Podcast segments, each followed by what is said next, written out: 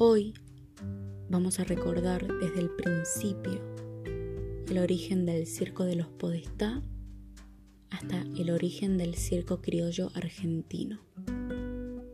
Los hermanos Podestá fueron un grupo de actores circenses que establecieron las bases del teatro argentino y uruguayo. El matrimonio de Pedro Podestá y María Teresa Torterolo llegaron a tener nueve hijos en total. Así es como los hermanos Podestá crean a mediados del siglo XIX una compañía con su mismo nombre y con ello interpretan el primer espectáculo del circo criollo.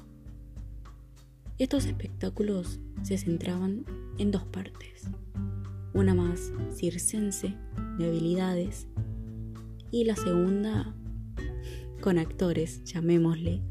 Eran personajes como Pepino 88, El Cocoliche, obras como Calandria o Juan Moreira.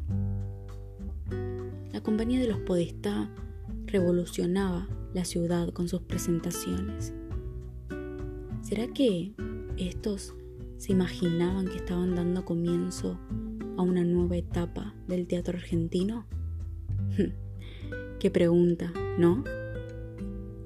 Fue entonces que en el año 1840 nacía Sebastián Suárez, quien en el año 1860 crearía el primer circo criollo argentino con el nombre de Flor América.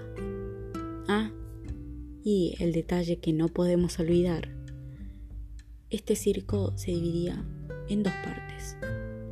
La primera de acrobacia y la segunda, llamémosle teatro.